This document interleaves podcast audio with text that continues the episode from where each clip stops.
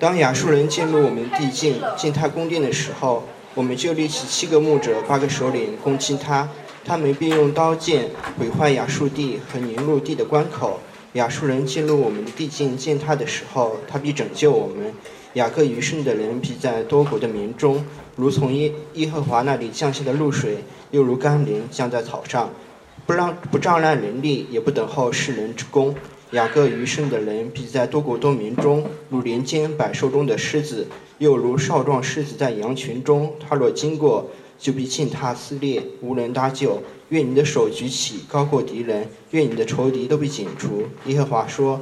到那日，我必从你中间剪除马匹，毁坏车辆；也必从你国中除灭诚意，拆毁一切的保障；又必拆除，又必除掉你手中的邪术，你那里也不再有占卜的。我必从你中间除灭雕刻的偶像和柱像，你就不再跪拜自己的手所造的。我必从你中间拔出木偶，又毁坏你的诚意。我也必在怒气和愤怒中，向那不听从列国、向那不从从的列国施暴，这是上帝的话。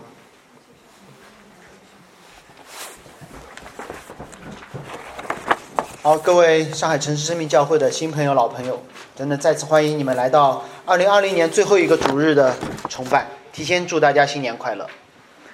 呃，前天我们组织了一场圣诞感恩晚会，两百张椅子坐满，现场还有站着的和在地上爬的。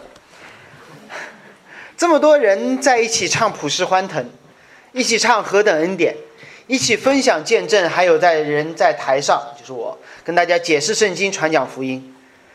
可能你没有意识到这件事情在二零二零年其实是一件很奢侈的事情。当我跟我的美国朋友分享那天的照片的时候，我的一个美国朋友告诉我，他说，在美国曾经把五千人以上的教会称为 mega church，叫巨型教会。然后他对我说，他说现在你们对我们来说叫 mega church，因为现在在美国不能有二十个人以上的聚会了。所以五千个人的教会已经变成了几百间，甚至上千间这样的小小的教会。可能是我自己教会的精力有限，其实两百号人集集一堂的聚会，对于我来说都是一件精力非常少的事情，尤其是在中国。我在中国家庭教会成长了将近十五二十年，我脑子里面印象当中有两百个人在一起的聚会。不超过五次，不超过五次，但我们好像就觉得说，好像教会就应该是这样的。我喜欢的刘慈欣他在《三体》当中有一句台词说：“曾几何时，大家认为生存是一件理所当然的事情，而事实并非如此。”我想提醒大家说，今天我们在这里聚会，三天前我们那么多人的聚会，从教会历史来看，其实是一件很奢侈的事。曾几何时，美国人认为教堂就是教会，就是应该有自己的建筑的，是一件理所当然的事。因为教会、教堂英文是同一个词，他们也不去搞清楚。但事实上，教会历史上来看，绝大多数的日子，教会是没有建筑的。曾几何时，基督徒会认为礼拜天聚在一起敬拜是一组一件理所当然的事。但新冠病毒让世界上绝大多数的教会都转到了网上。刚刚开始还挺新鲜，觉得挺方便的，但过不多久，大家就不得不问自己一个问题：到底什么是教会？在 Zoom 里面的聚会到底缺了些什么，让我们觉得好像有一些问题？大家开始渴望曾经觉得稀松平常、曾经觉得理所当然的那样的聚会。十个月来，我们当中很多人已经习惯礼拜天的上午来到云锦路。进电梯摁五楼，走过过道，和熟悉的人打招呼，和不熟悉的人也寒暄两句。拿起小册子，十点半准时开始。看到我在台上聚会之后，一起去楼下吃饭。再久一点，估计你们连点菜都不用看菜单。我必须提醒大家，大过年的还是得说，根据教会历史，根据圣经，这可能并不是教会的常态。这是我们必定会经历的，但不是全部。因为耶稣基督的降生和复活，教会的被建立，而被上帝建立起来的教会，要不断的经历死因幽谷，不断的经历复活，不是每一天都像前天那样，不是每一天都像今天一样，我们会碰到问题的。不是教会要碰到问题，不是基督徒要碰到问题，在这个堕落的世界，每一个罪人都会碰到各种各样的问题。有人会问我说：“基督徒，你信了基督，为什么还会碰到苦难？”我会告诉他说：“所有人都会碰到苦难。”而圣经告诉我们，解释给我们听，为什么我们会碰到苦难，并且给我们指出一个一个光明的出路。中国教会的历史，刚才那首诗歌尼托生弟兄所经历的历史，会告诉我们说，教会在这里这样子从来不是主流，就像耶稣和基督的门徒一样。在这里不是主流，教会一直以来都会遭到逼迫，就像基督和他的门徒一样。因此，教会在中国会走过水火，经历神的恩典，这也像极了基督和他的门徒。而这一切都应验了弥迦书的预言。旧约的预言，三天前讲过了。旧约的预言在基督和他的门徒上面得到了应验，而基督说：“你作为我的门徒。”之后两千年、三千年，不管怎样，当耶稣再来之前，基督所有经历的将会应验在我们身上，这是教会必定经历的故事。所以，让我们来看弥迦到底怎么样预言了耶稣要经历，并且我们每一个跟随耶稣的教会都要经历的事情。今天经文在弥迦书的五章一直到最后，在这里先知描绘了将要发生的三件事。第一件事是逼迫会如期而至，而拯救不会延迟。逼迫和拯救会同时领导。第二件事情，他告诉我们说，救赎救赎之路会超越我们的期待，不是我们期待当中怎么被救出来，而是按照神的计划，我们会被救出来。而最后，最后先知提醒大家说，这是教会经历成长的必经之路。逼迫和救赎会一起来。救赎会超越我们的期待，而这一切是成长之路。我们做一个祷告，主，我们感谢你，你赐给我们圣经，不仅帮助我们远离试探，同样也也应许，当我们进入困困难、黑暗中时，你会拯救我们脱离这一切的苦难。当你的救赎计划层层推进时，一次又一次，圣经的预言在历史中以不同形式来重现。而主，谢谢你让我们看到你的应许从未落空和改变。求你用今天的经文在这年末预备我们面对将要面对的各样的苦难和逼迫，心存盼望经历你的拯救，并按照你预定的方式被主你使用，用你的大历史定义我们的小生命。奉耶稣基督之名祷告，阿门。我们先看第一件事，我们特别不想面对，但是是圣经当中主旋律，就是逼迫会如期而至的。上一周我们结束于弥迦书的五章五节的上半段，刚才我们也读了一下，你还记得是什么内容吗？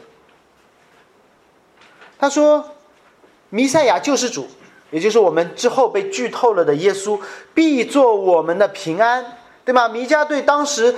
看到仇敌就在兵临城下的状况下的以色列人说：“没关系的，有一位神将成为你们的平安，平安就是事物本来应该有的样子。”当时的南国犹大已经不平安了，他们怎么不平安的？他们习惯了在耶路撒冷的敬拜，不顾自己离散的弟兄；他们习惯了每到节期去圣殿献祭，而其他的时候也去外邦的秋坛消费一下。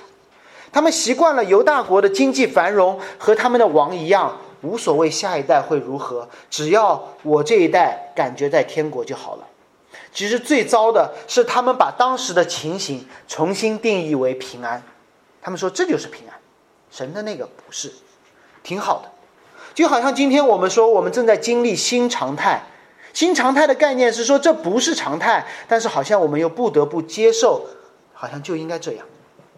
以色列人需要被重新带回到起初的平安，这是好事吗？好事，但是过程是艰难的。因为当先知一说你们要平安了，先知继续说亚述人要进入你们的地境，践踏你们的宫殿。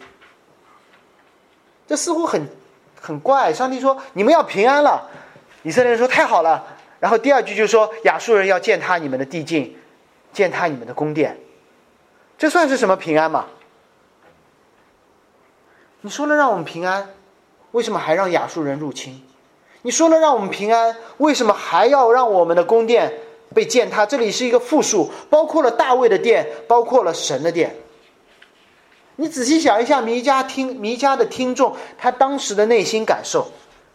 此刻，他们正从从他们分裂出去的北方王国，他们的兄弟们正带着自己的军队和外邦人兵临城下。如果你的兄弟来攻打你，你尚且还可以跟他求和，但当时他们带在一起来进攻的亚述帝国呢？最最能征善战的民族，生来就是为了征服。他们的出现意味着犹大国就被判了死刑，完了。而先知一边说不会完的，会有一个大卫式的君王诞生在一个小城叫伯利恒来拯救你们。上周的讲到，这是一个好消息，大卫的约会继续的，西西家的血脉，大卫的血脉会长存的，对吗？我为什么这是一个好消息？当先知说大卫的血脉会长存，意味着什么？意味着这一次兵临城下，对方不会赢的。因为在旧约当中，每一次兵临城下，当城被攻陷之后，会发生什么事？会有一次种族灭绝式的清洗，因为胜利的那方一定要把失败那一方王和他的孩子通通杀光，这样才不会有人起来报仇。所以，当先知说“不不不会有大卫的子孙出生在伯利恒”的时候，意味着什么？这次兵临城下，他们不会赢。但是呢，他又会说他们会打进来的。这到底是怎么回事？明明我之后还会有儿子生生出来，他们不会把我们种族灭绝，但同时他们又会攻进我们的城中，践踏我们的宫殿。犹太人听到这个会什么样？他会想说，代表上帝说话的先知，既说平安了，又说你们要被践踏，我该怎么办？我们要么全部相信上帝赐我们平安，但首先要让我们被外族践踏；要我们不相信上帝，说没有先知，没有平安，没有践踏，但是我们看看兵临城下，我们只可能被践踏。信真理不可能只信一半。我们都希望相信有平安，但不经历践踏，但这个选项似乎是没有的，理解吗？你要么相信先知有平安有被践踏，要么不相信先知，那你只有被践踏。当我们无助的时候，我们祈求上帝；但无助的我们常常还在祈求上帝的时候，要规定上帝拯救的方式，或删减上帝拯救的计划。我自己刚刚信主的时候就是如此，能不能既成为基督徒，又不经历苦难？能不能只有平安夜，却没有受难日？能不能经历平安，却不被亚述帝国践踏？我们习惯于听这样的讲法，习惯到一个地步，我们不觉得有问题，甚至我们这样的想法影响我们的信仰，也影响我们所有的生活、工作、学习。于是我们找工作的时候会怎么说？钱多事少离家近，对吧？如果你想一下，如果每个人钱多事少离家近都心想事成，这个世界会变成怎样？钱多的结果，对我们这边所有学金融的、经济学的，钱多，大家都希望钱多，钱多，钱多，最后的结果是什么？通货膨胀嘛。事儿少，如果每个人都有工作，每个人的事情都少。结果是什么？每个人都会有一份闲的蛋疼的工作。离家近，意味着所有人都居住在一起，越来越狭小的居住空间。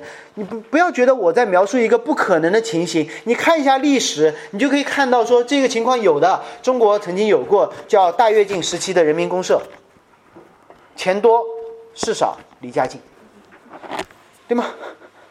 如果你再去看更大。范围内的范围内的范围内的那些历史，你会发现拉丁美洲军阀统治阶段，很多国家都是如此拼命的印钞，所有人只需要做一点点的事情，所有人都被关在集中营里面工作。这是这是神对人说“愿你心想事成”的结果。同时，我们也会。对我最近跟杜医生聊的比较多，因为他看我的体检报告，所以老是想到医生。这说明当我们去享受，我们希望经历平安，却不经历苦难的时候，就好像我们在看病的时候会问医生说：“你能不能把我医好？”但是我不想开刀，我不想打针，我不想吃药，药不能苦的。不是对吗？我们都读过书，我们都希望我们的 GPA 能够好一点，再好一点，这样我们可以找到一份工作。但是我不想熬夜，不想背单词，下课只想玩。对不起，没有这个选项。如果我们承认在工作、在学习，甚至在婚姻当中，我们希望你好我好大家好，但是我告诉你，结婚很多年呢，我告诉你们，最美好的那些记忆，都是我们一起面对困难的时候的记忆。都是我们吵完架之后和好的记忆，这是我们成长的必经之路。而上帝如同一个好医生那样，告诉他们你会彻底恢复后的样子是什么，保证他们平安，不是通过你们的努力，然后再告诉他们说你需要如此做，你要在这里开个洞，你需要做手术，你需要调整你的生活习惯、饮食结构，甚至亚述人的入侵被描述成这样。他说：“他们要进入我们的地界，践踏我们的殿。”神说：“不是践踏你们的殿，不是进入你的境界，而是我们的。”这是什么意思？这是神说：“我已经在你们的城中，我和你们在一起。今天他们进来的时候，不是你们要面对，而是我们一起面对。”这位上帝宣告了对于即将被入侵的领土、即将被践踏的圣殿的主权。可能我们不是特别的理解，让我们回到古时。古时不像我们现在有清晰的国土的界限，人类的迁徙还没有遍满全地，所以在大陆上会建立许多独立的聚集地。你说它是部落、村落、国家都可以。以色列的南国当时就是这么小块地方，而当时其他的领主呢，会互相的通过武力来彼此的占领，会有一些略强大的领主会来到一些小村庄。和那些民族说：“我也不打你了，反正你天天要么被我打，要么被别人打，对吗？你是不是一直被欺压？”那些小领主说：“是是是。”你是不是每天都活在害怕的地方？有一个高高的瞭望台，看到远方是不是有人铁骑往这里来骑？对对对，特别害怕。然后呢，这时候有一个领主会跟他们说：“不要怕，今天我来照你，我来照你，你把我的旗插在这里。”如果有人入侵你，他就在入侵我。你觉得这是对于一个村庄的好消息还是坏消息？我告诉你是好消息。尤其如果那个王是一位好王的话，先知在说什么？先知说：“南国啊，你要被入侵，但你不要靠自己，因为你的领土本来就是上帝赐给你的。”你的圣殿本来就是上帝要住在你们中间，让你们建造的。而当外族来侵的时候，你们应该自己抵抗吗？不是，你们应该期望的真正的领主替你们出头，因为这位领主说：“这是我的土地，这是我的圣殿，这场仗不是你们要打的。”南国人一直以来认为可以依靠自己的军事力量，依靠自己的经济实力，依靠自己的智慧。唯独没有想到去依靠这位土地原本的主，这位圣殿所代表要住在他们里面的神。一位亿万富翁的孩子一心想自己创业，这不是问题，但这不算。这个孩子会说：“凡我爸爸涉足的领域，我都要避开。”这是南国他们所做的事情。凡是我爸爸用的方法，我都不用。第一，他说明他无知，因为他的父亲是全地的主，没有他不涉及的领域。然后这个孩子就会慢慢的因为自己的好奇心去涉足那些黑色或者是灰色的行业，因为他爸爸是良善的，不会涉足这些领域。于是这个孩子坚持让，坚持开始效法他爸爸一切竞争对手的方式。凡我爸爸不用的方法，我才用，我就用。我告诉你，这不叫创业，这叫叛变。如同路加福音十五章里面那个小儿子一样，他拿走了父亲的钱，花在了妓女的身上。这不叫子承父业，这叫公开的叛变。而这位父亲没有说你怎么这样，而是对侵占他儿子财产的仇敌说：“你要知道你骗的是谁的钱，你要知道你占的是谁的地，你要知道你。”践踏的是谁的店？你要知道谁是这里真正的主。先知预言说，我们就立起七个牧者、八个首领来攻击他，他们必用刀剑毁坏亚述的地和宁路的关口。亚述人进入我们的地境，践踏的时候，他必拯救我们。没错，逼迫和入侵会来的，但不多久。圣经说我们就，上帝没有说你们再坚持一会儿，顶住，等我来。上帝没有说，上帝说我们就来了。拯救的事情从来不会延迟的，就像创世纪的开篇，当亚当夏娃一犯罪之后，上帝找到他们说：“女人后裔必要伤蛇的头。”那个诱惑你们犯罪的蛇要被干掉的。让我们细想上帝的超越，上帝预定了拯救，上帝承诺了平安。上帝允许仇敌攻击他们，上帝必定在攻击的时候实行拯救。为了避免听众在安逸的时候忘记了国家将被入侵，先知又说了一遍：亚述要进入你们的地界，践踏你们。为了避免他们在践踏的被践踏的时候忘记了上帝的救赎，先知又说了一遍：说他必拯救我们。让我用继续用病人看病的例子。去年我女儿发烧。在新冠之前，感谢主，在新冠之前，他发烧流鼻涕，去医院看病，医生看了他的症状，我还告诉医生说，他们班上有好几个小朋友确诊了流感，因为家长已经在群里面互相通报，这也是我没有观望、没有等待，直接去医院的原因。平时我一定跟我女儿说，你身体好的，熬一阵。然后医生呢，马上化验了他的鼻涕，确诊是当时的流感，然后我紧张的问医生说，你该怎么办？该怎么办？医生说没问题，过几天就会好的，一个礼拜就好。那我说我能带回去吗？他说不是，你要好好的吃药，对吗？医生说一个礼拜会好，同时你要好好的吃药。我记得我分享过一次，当时医生给了忘记那个什么药了，他说这是成人的量，所以你要把那个胶囊打开，然后小朋友只能吃三分之二还是一半，对吗？然后我我怎么做？我干了什么？我。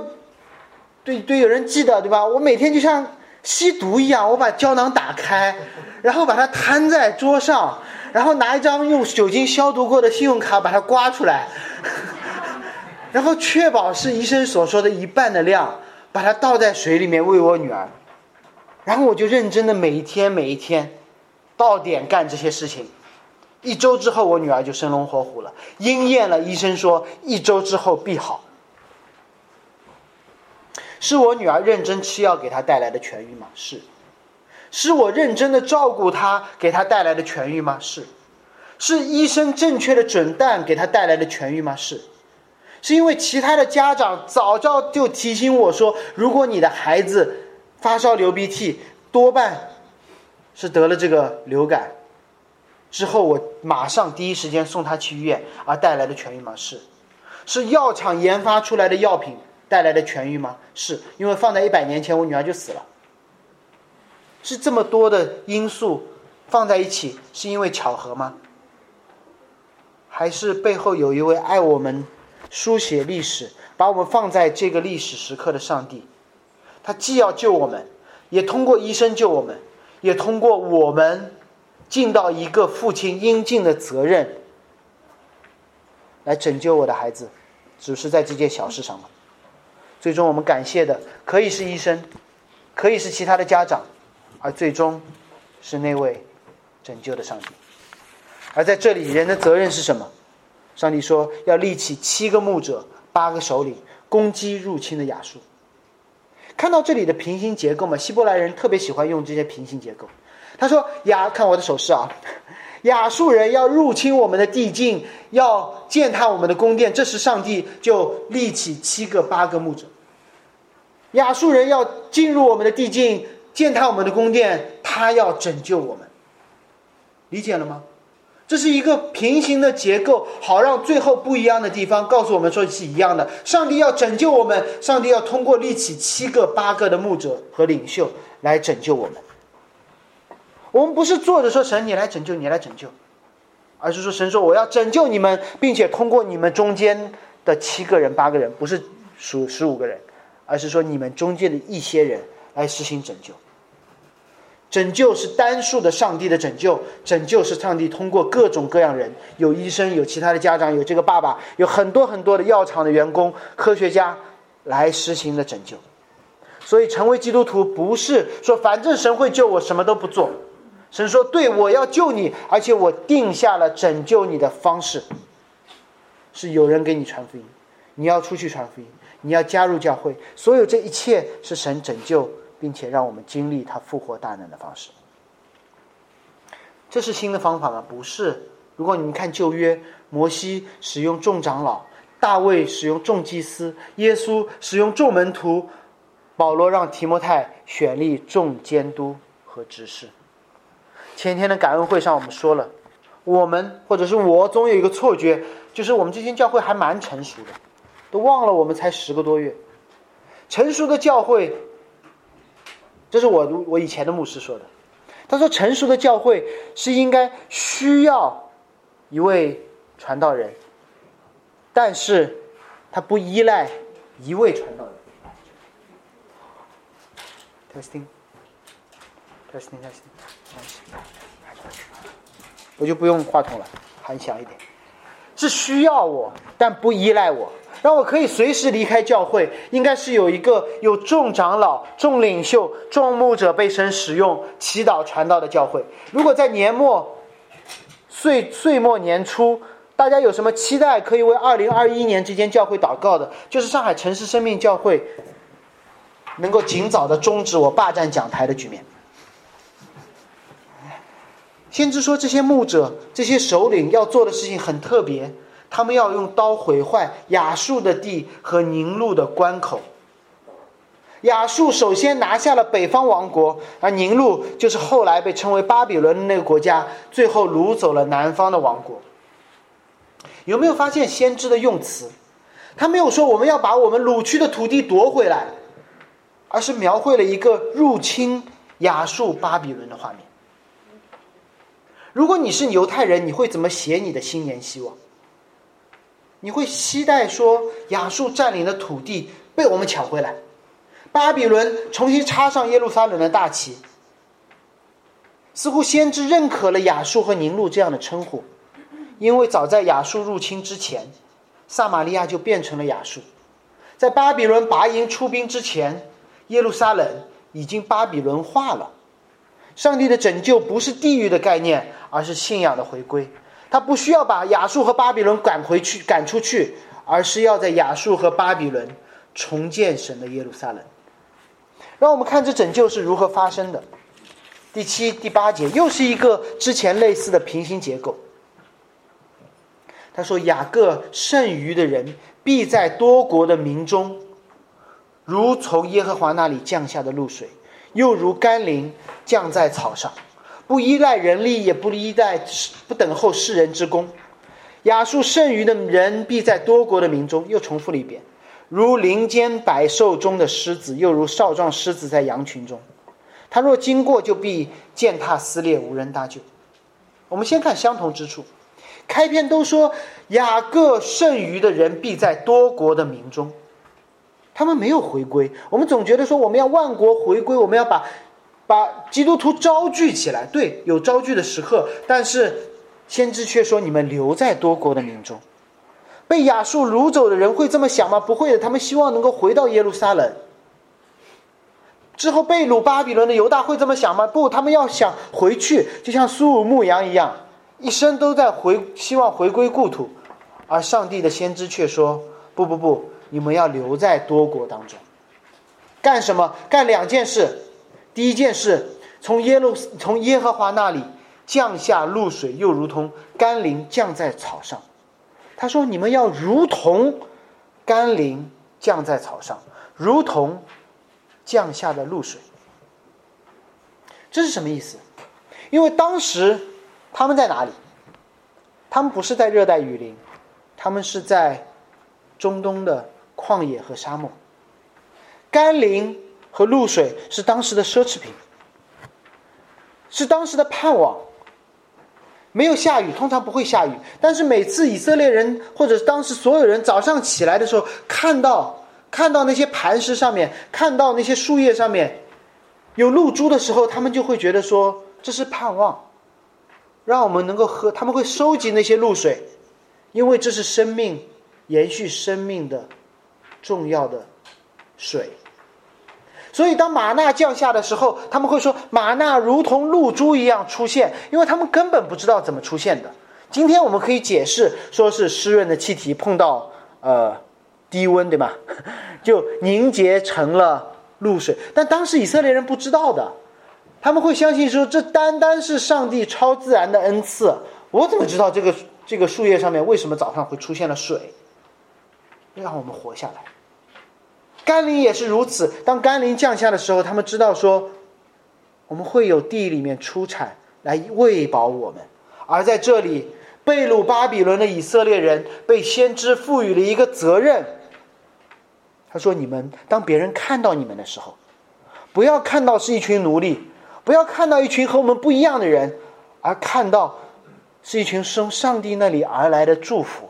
我们看到基督徒，看到这些被掳的犹太人的时候。”连巴比伦的人都会说他们是我们的祝福。事实上，当以色列人被掳巴比伦的时候，另外一位先知也是如此说的。我知道你们周三的小组开始了一个视频的学习，叫《人生中的福音》，忘记是第几课，好像就是第一课，说城市。城市说什么？那个先知叫耶利米的先知说什么？当时以色列人被掳了巴比伦，而一位假先知说什么？你们这样，巴比伦挺好的，跟上海一样，经济发达，商业往来很多。我们可以住在城外，当城里面有吃的、有喝的、有交易的时候，我们可以进入城内消费一下这座城市，然后我们再躲到城外。反正我们被掳巴比伦，但是巴比伦城外有一个小小的聚集地，我们就当那里是耶路撒冷好了。然后上帝的先知说：“不要听那个先知的，那个是假的。”而真正的上帝的先知说：“你们要住在巴比伦，你们要在那里置业，你们要在那里种地，你们要在那里生养，你们甚至要为巴比伦，就是把你们掳走的那个城市求平安。”换到今天的话来说是什么？你们就在上海的这座城市里面好好的工作，让人看到基督徒的工作，就会觉得说我办公室里面有这一个人是我们的祝福。我都不知道怎么会有祝福的。我都不知道为什么他这么努力的工作。当你们在学校里面的时候，当有人看到这个基督徒的时候，你会觉得说有这个同学是我们的祝福。当在婚姻当中的时候，你会发现说这对基督徒的基督徒的夫妻是我们的祝福。这是当时先知对以色列人说的。他说：“你们会被掳的。”但是，你们可以在被掳之地成为当地的祝福，成为当地的盼望。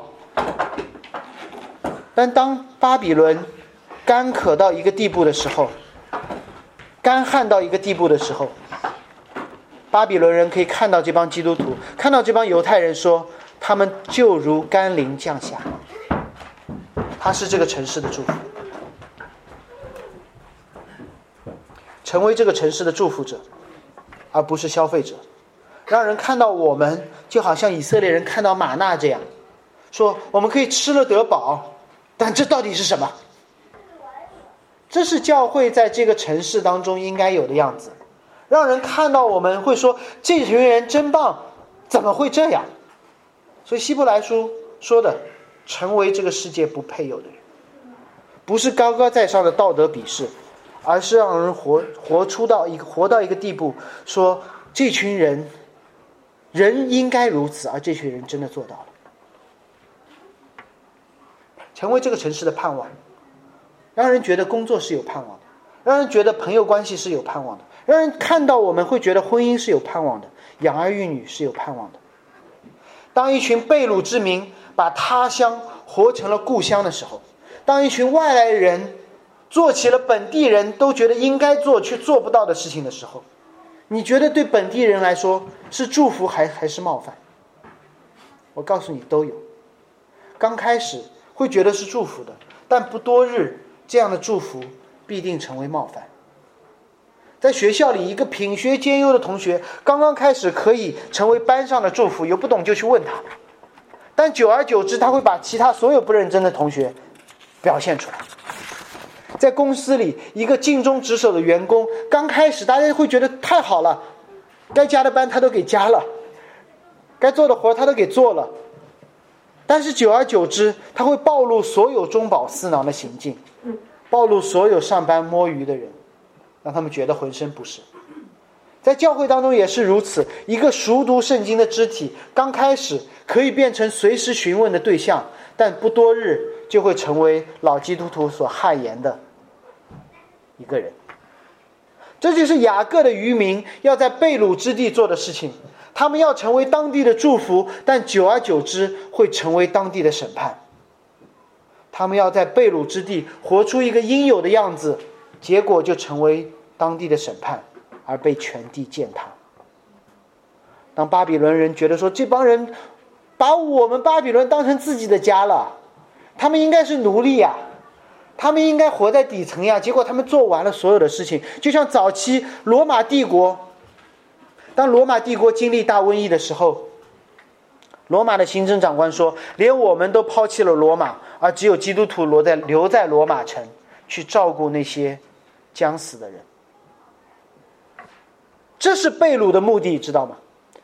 贝鲁的目的不是等待有一天离开罗马、离开巴比伦、离开魔都，而是把魔都变成基督徒的家。这是神的国。然而，然而，这不仅仅是雅各渔民将要经历的。如果雅各的渔民只是听到这样的一个故事，说“好吧，我会努力的”，那只是一个道德性的规范。最终，雅各的渔民会看到那位拯救者经历，因为他说七个首领、八个七个牧者、八个首领的时候，他说的是什么？是那个单数的他要施行拯救。而那位单数的他，首先他主动选择了被掳巴比伦。他从天上来到地上，他被掳在马槽。你可以想象吗？创造天地的主，他被关在了一个小小的马槽当中，裹在了一块布中。他被掳伯利恒，他被掳当时的法利赛人的群体，他被掳罗马。最掳最终，他被掳于属于他的全地，他被他所创造的全地说钉死他，钉死他。刚刚过去的一个月，我们读到了耶稣起初的生平。从小，他活出了一个犹太人应该有的样子：八天的割礼，四十天的献祭，十二天回到圣殿成人礼。他活出了一个罗马公民应有的样子，连罗马的长官都说我找不出他身上犯过什么样的罪。优秀公民，他甚我甚至相信，这是我的推测，我甚至相信他是伯利恒地区最好的木工。为什么知道吗？这是符合圣经的，因为从母腹当中圣灵就降在他的身上。我记得我跟很多人说过，在圣经当中第一次说有圣灵降在一个人的身上，那个人不是祭司。那个人不是上帝的先知，那个人是一个手工艺人，叫比萨列。在摩西要建造会幕的时候，有圣灵降在了一个手工艺人的身上，他认真的去缝制圣殿当中的会幕，哪根金线应该怎么走，哪根银线应该怎么走，哪个画应该怎么画。而同样的圣灵降在耶稣身上的时候，我绝对相信耶稣是最好的木工。然而。文士被耶稣冒犯了，因为居然有一个木匠的孩子圣经比他还熟。法利赛人被冒犯了，因为有一个拿撒勒出来的人道德比我还好。祭司被他冒犯了，居然耶稣在祭司的地盘说圣殿被你当成了贼窝，他暗暗的在说你们这群祭司盗窃了上帝的荣耀。最后耶稣的受审。冒犯了整个罗马的司法体系，因为罗马人认为我的司法体系是最好的，而最后他们的司法体系为了讨好他们的犹太人而妥协了律法的公正。最好的道德、最好的法律、最好的宗教被耶稣这个艺人彻底的审判了，导致了这个真正的圣殿要被彻底的践踏。知道吗？神的方法永远超越我们的想象。神说平安，于是允许耶路撒冷被践踏，进而带来真正的平安。神要施行拯救，于是允许自己的儿子被鞭打、被羞辱、被送上十字架，最后带来复活的大能。上帝的救赎计划不是人所能想到的，所以这才叫神的计划，而不是人的自救。神特地在这里说，先知特地在这里说，不要靠自己，来靠神。让我们想想，上帝拯救的到底是谁？是以色列这一族吗？还是通过他们拯救他们被掳到的那些各国？对于各国施行那神的拯救。上帝的拯救计划比我们想象的要大，上帝拯救的范围也比我们想象的要大。我们希望上帝审判仇敌，上帝审判了仇敌，但他审更审判了自己的儿子。我们希望上帝赐福给我们，而上帝说：“我不单单要赐福给你，我还要赐福万邦，通过你被掳到万邦的方式。”我们希望上帝给我们可见的祝福。上帝说：“我不把我把不可见的。”我的儿子都赐给你。当以色列人向他求本国的救赎的时候，神说：“对我早就说过，我要赐福于你，同时我要让你成为万国的祝福。”所以你知道特洛伊木马这一招不是当时的希腊人玩出来的，特洛伊木马是上帝早就玩出来的，他使他的儿女们被掳到万邦，而让万邦。成为他的土地，不是上帝的一时兴起实行的计划，而是在历史当中早就预定了的。在亚伯拉罕见到上帝的时候，上帝就对他说：“我要赐福给你，同时万邦因你得福。”结果亚伯拉罕后裔只记住了前面半段，说：“神你要赐福给我，却不希望万邦因此得福。”于是神用他特殊的方式。所以，在座的福音朋友，不要觉得基督教是西方的宗教，基督教的内容本身就在说这是万国的信仰。高能、全程，如期而至，因为他们所相信的亚伯拉罕、以撒、雅各的神早就对他说过：“你要得福，万国因你得福。”而亚伯拉罕的约在这里，以色列人没有守住，上帝自己守住了。我们为什么要遵守上帝的律法？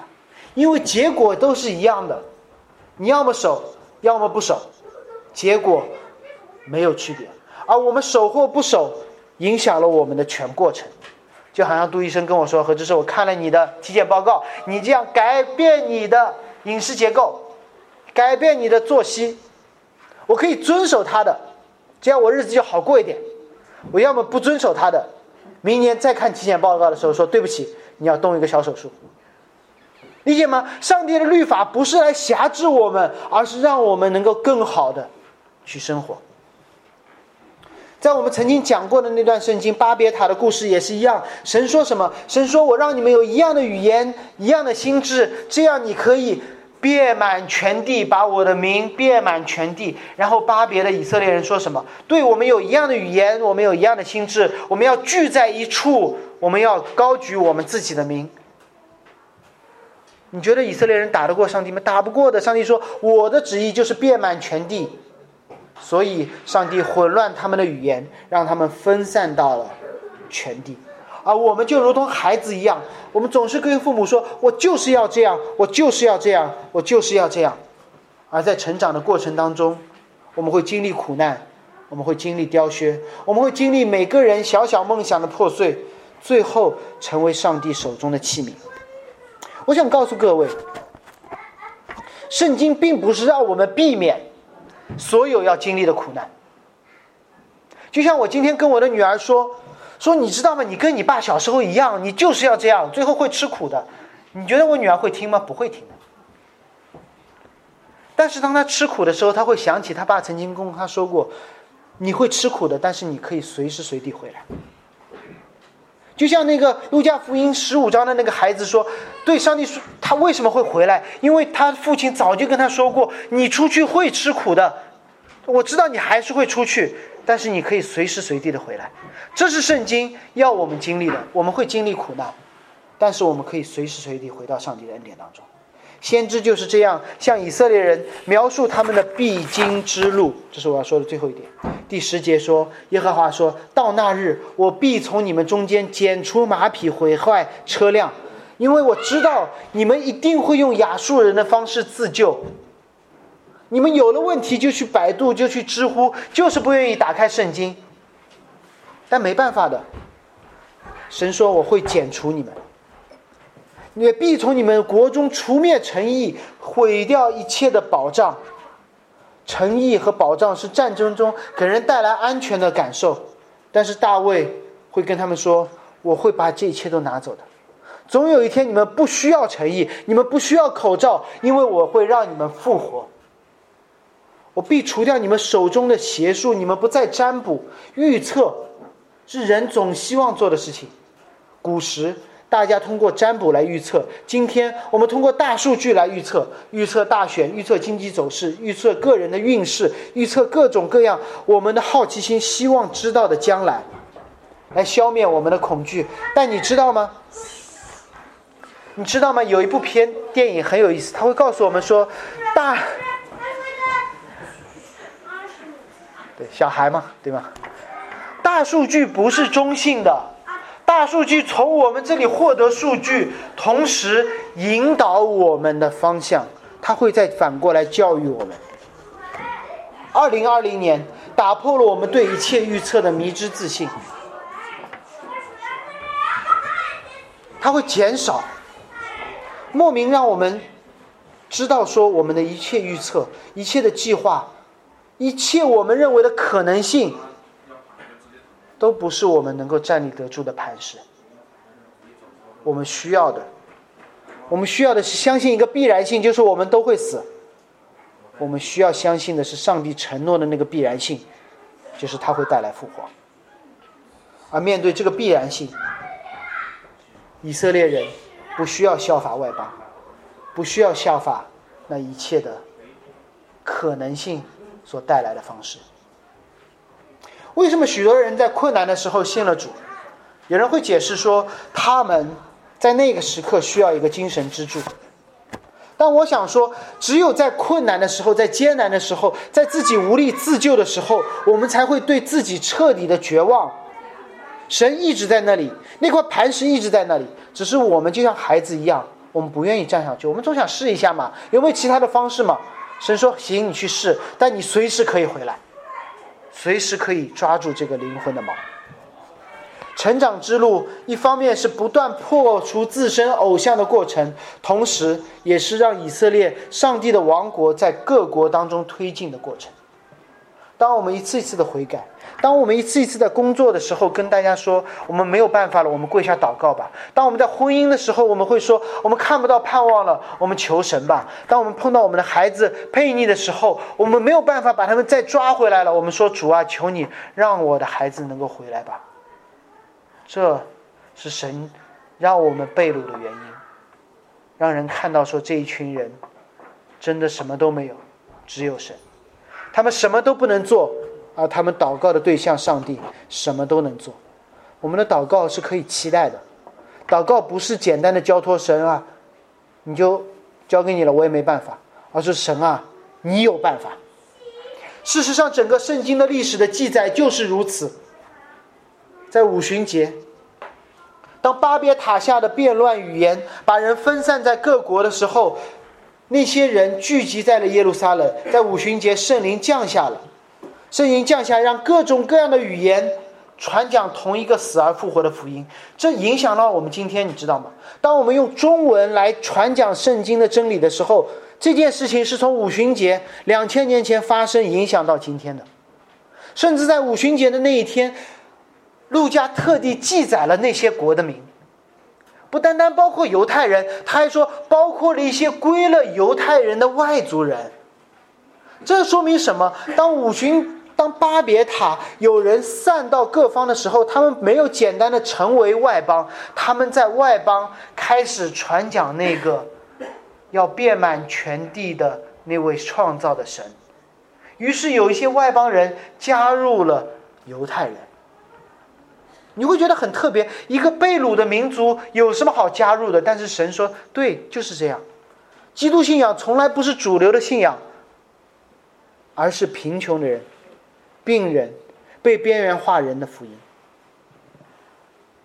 然后彼得告诉那群用自己通过自己乡音听到福音的人说：“你们不要聚在这里，要把福音带给一切远方的人。你们可以继续散开，不是被掳，而是主动。甚至路加记载了他们每一个人他们的家乡。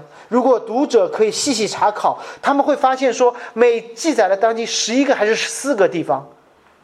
路加的读者可以去考察的。”发现这些人真的用自己的方言，在自己的家乡建立教会、传讲福音，然后呢，很遗憾，然后门徒们又效法了以色列人，当时的以色列人，他们聚在了耶路撒冷。他说：“哎，反正有人出去传，我们就留在耶路撒冷吧。”使徒行传八章，聚会没有太久，逼迫就来了，他们散到各地。但那散到各地不是逃亡，圣经记载说他们随走随传，每一个人都在传福音。然后福音到了撒玛利亚，到了犹太全地，甚至到了地极，直到使徒行传十三章，当最大的逼迫来了，有一个叫雅各的死了，你知道吗？十二个门徒，the twelve，这是一个专有名词，当中居然有一个人死了，有一个叫安提阿的教会。他们把手按在他们最好的传道人保罗和巴拿巴身上，他们说：“你们可以走了。”两天前我说过，就像波士顿教会把手按在我身上，他说：“你们可以走了。”我说：“为什么？”当然，不要觉得我骄傲。当时我的传道，我的牧师说：“因为你是最好的，所以你可以走了。”安提阿教会把手按在了保罗和巴拿巴身上，说：“因为你是我们当中最好的，所以你可以走了。”让我们被逼迫死，与其我们等待逼迫来临散开，不如我们提前散开，因为这是神的旨意，理解吗？这是上帝给我们的诊断书，这是医嘱。医嘱，你要么赶紧趁按照上帝的旨意散开传福音，你等，等到后面给你做次大手术，这是一件必成的事，就是教会不断的散开。不是说我们多好，而是散开传讲复活，传讲复活，经历复活，见证复活。明年有什么新年计划？我不敢说马上植堂，预备植堂，为更多的牧者领袖产生而祷告，用上帝的方式建立教会，让上帝为上帝继续把我们散在各个地方做见证而祷告。可以是南京西路、淮海路，对吗？有张江的、虹桥的、人民广场的。我们不是在周一到周五被掳在那些地方，而是周一、周五，上帝让我们在那些地方做他的见证。巴不得你们每个公司都有查经小组，我就过去撑你们的场子。巴不得你们所在的地方方圆两公里之内就建立新的教会，让我们每个人和这间教会变得更加的圣洁。我相信建立教会不是我们的目标，而是我们这一切的结果。按照上帝说的，为我们新来的新新奇的领袖祷告，过圣洁的生活，在自己的工作领域做见证。求主让我们直堂的速度超过逼迫的速度，逼迫追不上我们，拼命的直堂，这是唯一可能不经历逼迫的方式。盼望在新天新地当中，神有一天对我们说：“你知道吗？你就是我所立的七个牧者，八个领袖。”你知道吗？此时此刻，没有眼泪，没有哭嚎，没有疼痛，黄金铺地，宝石做墙的新天新地，是神所造的，也是神通过我们在座的每一个人所造的。盼望神有一天对我们说：“你知道吗？我把你散在列国万邦之中，你真的做我忠心的管家，这是最值得期待的。”我们一起祷告，主，我们感谢你，让我们聚在这里，你对我们说话。主，我们感谢你，你定义要把我们聚在你所为我们预备的新天新地。主，我们感谢你，接下来的路程是你所定的，如同耶稣一样，你预定了他的降生、受辱、受死和复活，你也预定了我们被散在各族各邦，做你的见证，聚在一起听你的话语，继续散在各族各邦。我们会被这个世界逼迫，求你帮助我们，不是逃避逼迫，而是斥这一切，是你在通过我们拓展你的国度，赐下属天的谦卑和勇敢，差遣我们，让你的大历史定义我们的小生命。奉耶稣基督之名祷告，阿门。好，我们一起把我们的嗯小册子翻到第七页，《使徒信经》。《使徒信经》，这是我们信仰的根源。我们最后会相信身体复活，相信永生，这样我们可以不怕死的活在这个世界。为了这个信仰，我们一起来读：我信上帝，全能的父，创造天地的主。我信我主。